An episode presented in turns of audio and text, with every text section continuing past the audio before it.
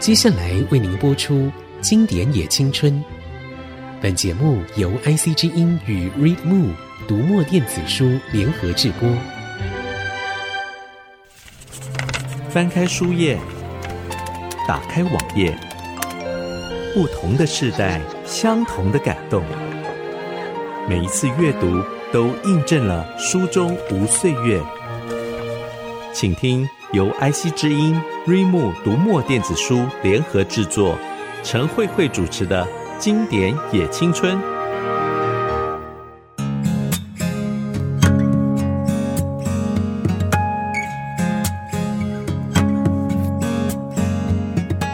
嗨，各位亲爱的听众朋友，大家好，欢迎收听《经典也青春》，青春也经典，我是陈慧慧。直播这个节目已经迈入了第九个年头，我觉得最大的回报是从这些非常厉害的领读人的呃口中，呃知道更多的好书。有一些书呢，因为机缘或者是因为各种事忙的关系，它不在优先的阅读的清单里面。不过呢。只要你曾经对他心动过，他有一天终于还是会找上你的。好，那今天呢，我们要介绍这两本，我认为是不应该错过，而且能够在这个时间点再读到的这呃两本重要的小说呢，是我今年的一个很大的这个收获。推荐这两本书单的是诗人曹玉博，但是呢，他出版的第一本的。短篇小说集叫做《爱是失手的刹车》。我对于玉博有这样子这么大的突破，为他感到高兴。我们要来欢迎玉博，玉博你好。大家好，我是曹玉博。啊，从写诗到写小说，有什么来自于怎么样的动力？然后是不是有什么样子的一个想要去尝试去开拓的？其实从诗写到小说，一开始。嗯，其实我是很汲汲营营想说啊，我要一定要写出一个很棒的诗的作品。但是其实出到第二本之后，呃，我写诗的那个能量暂时就是消减了，因为我知道说，呃，自己身体知道说必须要放空一段时间，让自己的诗歌有其他的扩展性。那我就是开始去从事翻译啦，或者是其他阅读等等。但是其实内心创作的欲望其实没有停过啦，就是我还是想去创作一些东西，而且。随着阅读越多，跟看的东西越多，其实发现说，哎，其实有些东西是诗以外可以做到的东西。那刚好，其实自己从小就喜欢看小说了。那从小可能。嗯，我记得我自己第一本的阅读的小说是《以爱激烈》，在国中的时候，那时候呃，我我是翘，就是我是中辍生，然后我就在图书馆看那本小说，然后后来就回学校。哎，刚好张慧晶为你的这本《爱是失手的刹车》写的序里面就有《以爱激烈》里面很重要的一句话，对，就是只因你活在世上。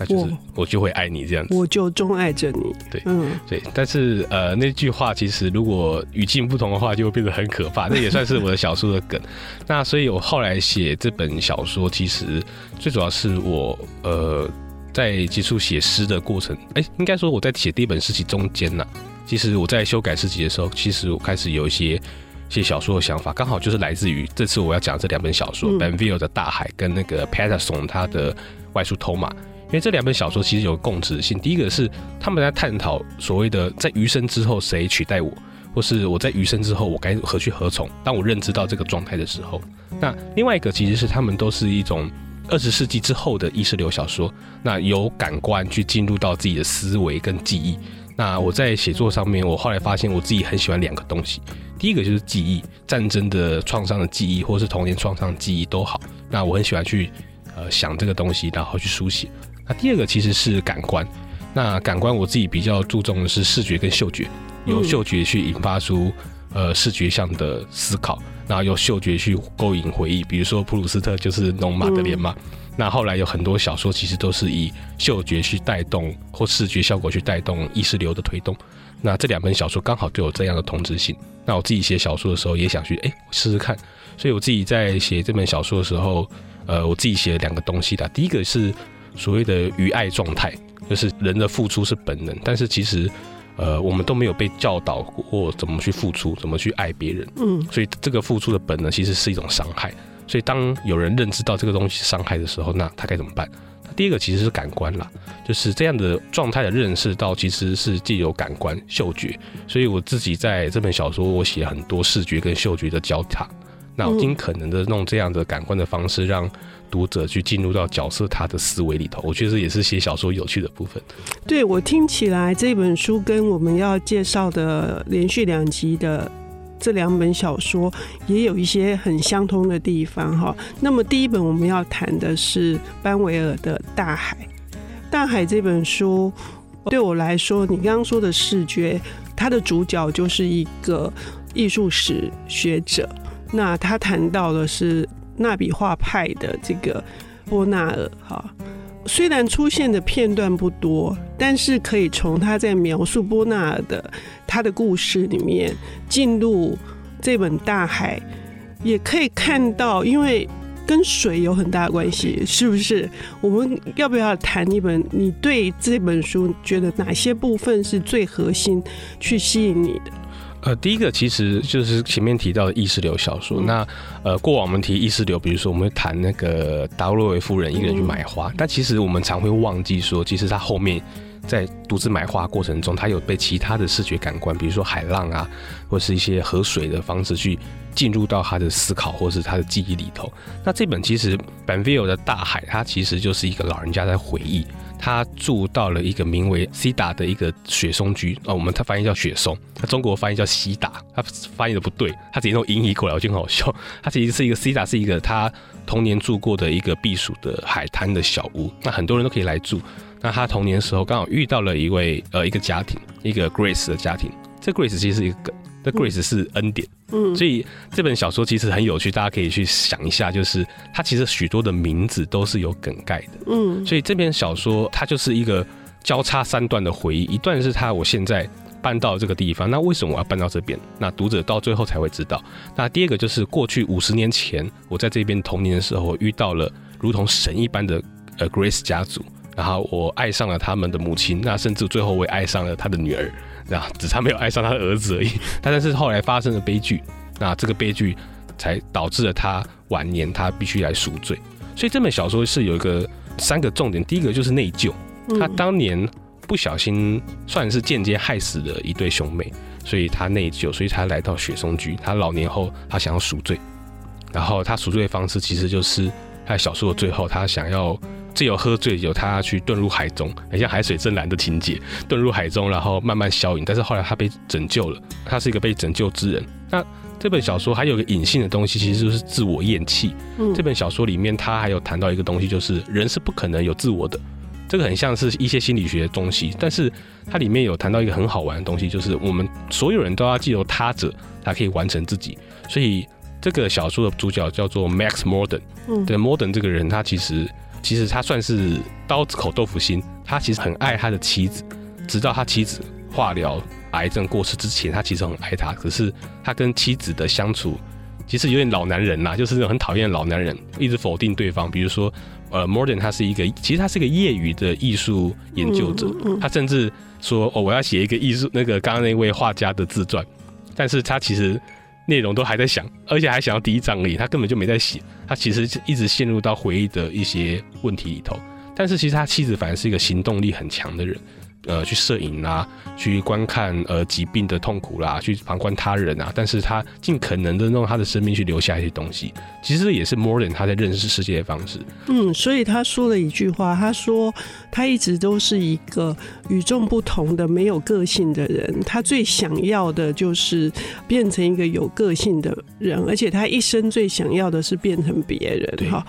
当我们在读到这些句子的时候，我们就很容易像玉博说的，尽管是一个余生的小说，是一个妻子过世三年之后还沉溺在这个伤痛里头，可是他终究还是要去面对，所以来到了这个雪松居，对，雪松居这个海边啊，所以这种自我厌弃，甚至要打算要。溺水哈，溺水这一件事情，因为我们一直都谈到水，因为又跟大海，所以我自己在读这一本书的时候，我最大的感受就是他的现在跟他的过去以及他脑子里面的所有的回忆，都是像大浪、小浪、大浪、小浪这样一波一波的这样冲击到读者的心灵。他当初这本小说的 C，他的那个 Man Book 的时候，嗯、其实评审之一啦，我记得评审之一是那个德里罗，嗯，他就说，就写白噪音那个德里罗，嗯、他就说这本小说有个特殊之处，就是他的意识流之间，回忆跟回忆之间，两三段的回忆之间，全部中间没有衔接，然后他认为这是作者在文学性创作上的一个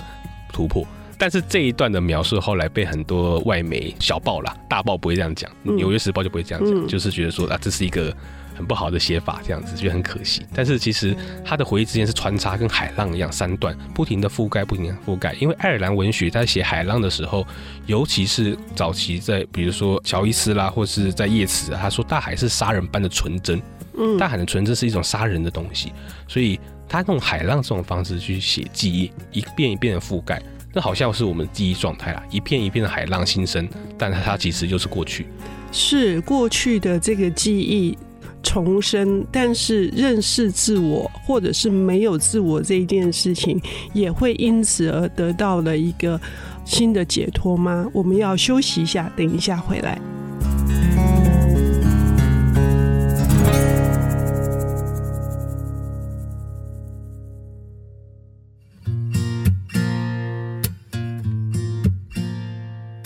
欢迎回到《经典也青春，青春也经典》，我是陈慧慧。我们邀请到了领读人是诗人。最近出版了他的短篇小说集，叫做《爱是失手的刹车》，受到了朱佑勋、张慧晶还有非常多的当代重要的小说家的推荐。那么他今天我们带来的是跟他的写作呃息息相关的一本重要的漫步课奖得奖小说。他有一句文案深深打动我说：“往事像第二颗心，在我胸口不停跳动。”啊，那。大海这个水的意象，在爱尔兰文学里面扮演了一个很重要的这个媒介哈。记忆像海水一样一遍一遍的覆盖，这是玉博给我们的一种很棒的这个画面。那么接下来这本书呢，还有哪些特殊的地方受到了玉博的关注呢？嗯，这本小说还有两个特点，第一个就是它在英国文学，它其实不是英国文学，它是爱尔兰文学，就是英文的。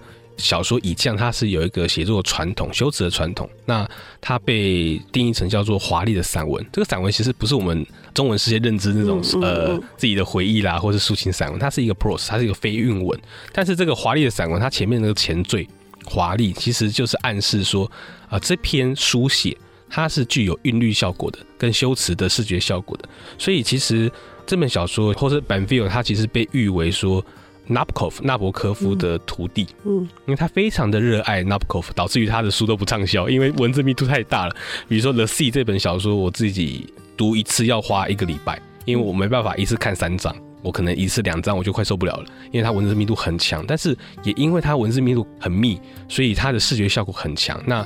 我自己在上个周末我在看这本小说的时候，我自己去买英文版。那英文版有个版本我很喜欢，就是它的封面是两个小孩，就是刚好这个 Max Morden 这个主角跟他一个叫做克洛伊，这克洛伊克洛伊这个小女孩，他们在海边相处牵手的画面，这样就非常漂亮。但其实它的第一段有在展现像如同洛丽塔她的 Dubkov 洛丽塔那样开头的韵律感，因为洛丽塔它开头其实有押头韵尾韵的，它就是 A light life。跟 Lions 那种呃光啊生命跟欲念，它其实全部都是压头韵的 L，但是它到下一段就是呃 Town Trip 跟 Lolita，它甚至开始压很多很多的母音，然后头韵全部压下去，所以我们念起来的时候，其实它就是有一个很强大的停顿感。而这一本 The Sea，它其实刚开头，它第一段说怪潮出现的那一天，那些神走了，其实已经翻得不错了。我觉得它翻得不错，因为我想试试看怎么翻，但是。我还发现，整本它的英文原作，它的句式有时候长跟短之间是控制得很好，它不是固定的说哦，可能一段就是七八个字，它其实是有时候一段它才一个逗点之前，它可能才两个单词。比如说刚刚那个怪潮出现那天，那些神走了，它原文是呃，let it 呃，departed a lot gods on the day of the strange tide，它其实全押尾韵。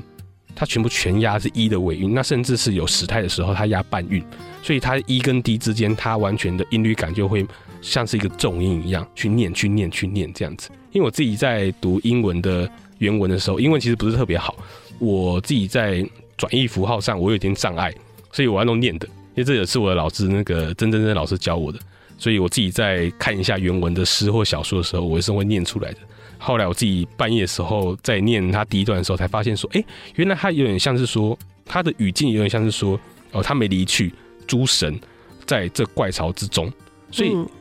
他其实暗示一件事，这些诸神其实诸神就是 Grace 他们一家，对，在被怪潮带走了，嗯，他们已经被带走，而且这一段是过去式，嗯，因为其他小说，因为一开始这个小说它呃这一段。他的后面会说啊，我不游泳，我再也不游泳了。我的背脊突然升起一股寒意，一定有人刚从我的坟上走了过去。他其实呃有两层，第一层是他呼应到最后一章节，他写说，哎、欸，他因为喝醉酒，然后他去坠入海中，其实他是有意想自杀。后来他被他的邻居室友一个老上校救起来。然后我们一开始以为是写那一段呼应那一段，因为他的记忆是一直交错。嗯，但后来发现一件事，我会想说这个粉这个 grief，他。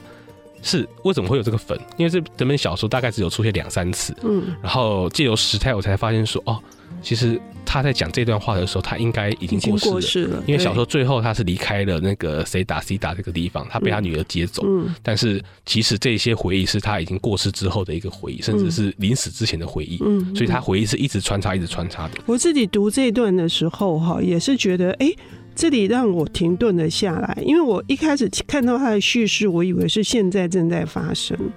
好，然后一定是有人刚从我的坟上走了过去。我一直要读到最后，中间又出现两三次。我读到最后，我又回来看这一段的时候，我才恍然大悟。这也是一个很高妙的一个写作的技巧啊。对，除了这个之外，还有一种玉博说的是第一人称的不稳定叙述，那个。详情是什么？呃，其实第一人称不稳定叙述，它就是来自于一个主述者，一个 speaker，他在讲一个故事。过去我们认知到第一人称的小说，不管是全知或是半全知都好，呃，我们都会有概念是他在讲述故事。比如说一个酒吧的老板，哪一个杂货店老板，他可能说：“哎，以下我要讲一些事情，你们听听就好。”但是其实第一人称不稳定叙事这样的小说有个特点，就是这个角色他正在处于某种他正在离去。的状态，嗯，呃，我我以下举三本小说为例，第一个就是，嗯，是黑一雄的《The Remains of Day》，是长日将近，他的那个管家 Stevens，他就是一个不稳定叙事。第一个，他其实姿态很高，嗯，他很瞧得起自己，但是其实他的时代要过去了，所以他又无法去追寻他所爱的人，所以他同时又很自卑。那第二个其实是。角色可能陷入到某种快要死亡之前的状态，所以他讲话有点含糊不清。但是这个含糊不清其实是有线索可以拼凑的，比如说，呃，博拉纽，智利的作家博拉纽，他有一本小说叫做《护身符》，我是非常喜欢那本小说。他就是一个在经历大屠杀的大学校园里面，有一个清洁妇躲在厕所里面，他一直在回想那个过去他认识的大学生，全部都是艺文人士的大学生，然后他的叙述非常的。紧张急躁，嗯，但是他又非常的哀痛，他只能用回忆这种方式去讲述自己。那第三个其实就是像 Nabokov 他的普宁娜，嗯，他的里面一个老教授，他一直在回想他自己，所以这样的第一人称不稳定叙事通常会接到回忆，因为回忆是不可靠的，回忆是一直一再复制，一再复制。但是我们现在回忆的这个版本跟 original 的那个片段画面可能是完全不一样的，嗯，所以这类型的不稳定第一人称不稳定叙事通常出现在一个人他去看待他过过去啊。第二个就是他可能陷入到某种紧张的状态。那紧张的状态跟玉博提到的这个主述者叫做 Morden 是跟磨砂有关哈。那这是一场怎样的磨砂，也跟他为什么要回到雪松区有关，而且牵扯到另外一个他住雪松区的这个女主人也有关。这个也是一个极度的精巧的一个安排。对，嗯，呃，其实他小时候爱慕的这个格雷斯家，因为原因是在于说，格雷斯家他是一个算是家庭完满的，但是其实有点缺陷的家庭。嗯，对，那是主角 Morden 他其实是一个失功能的家庭，爸爸离开了，然后妈妈其实也不太管他，甚至会骂他、辱骂他等等这样的一个失功能的家庭。那长大之后，其实其实这本小说很好玩，就是很多名字我们可以看出线索，比如说 Max Morden，他那个 Morden 德语的发音是磨砂。所以这篇小说它其实有个隐性的主轴，就是他在回到雪松居，然后面对跟赎罪他过去一场间接性的谋杀。因为小说的最后面发现说，哦，他再也不游泳的原因是他过去跟 Grace 一家的家庭女教师 Rose，他不小心害死了 Grace 他们一家的姐弟。他们遁入海中，在一次争吵过后，在他性启蒙之后，然后姐弟因为跟 Rose 吵架。因为他们被 Rose 撞得正着，然后他们又遁入海中，就不小心溺水而亡。但其实这是一场谋杀，因为他们其实都在岸上在观看，但是他们却不知道为什么不动，完全不去救他。所以小说一开始有讲说，呃，许嵩居有一个女管家叫做娃娃索小姐，然后但是到最后的时候才发现说，这个娃娃索小姐就是当年看着跟他一起看着呃 Grace 一家的姐弟。溺水而亡的那个家庭女教师，而他们两个其实都是要回来赎罪的。嗯，他们两个都想回来赎罪，他们两个都很想要去重新去面对这段回忆，但是其实面对到最后的时候，好险彼此可能有小小的扶持自己。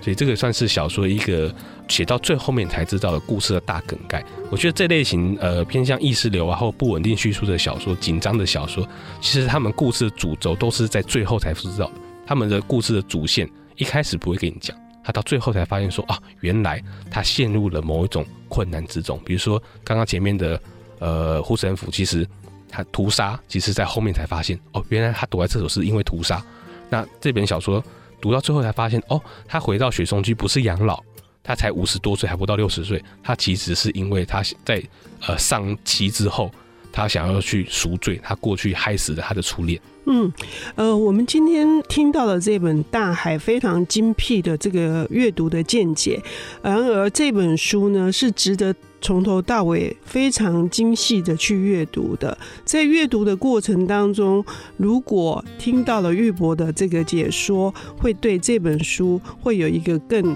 像，当他跟我谈的时候，我就觉得哇。我有一种醍醐灌顶的感觉，希望各位听众朋友也能够非常享受这本书的阅读经验。谢谢玉博，谢谢各位。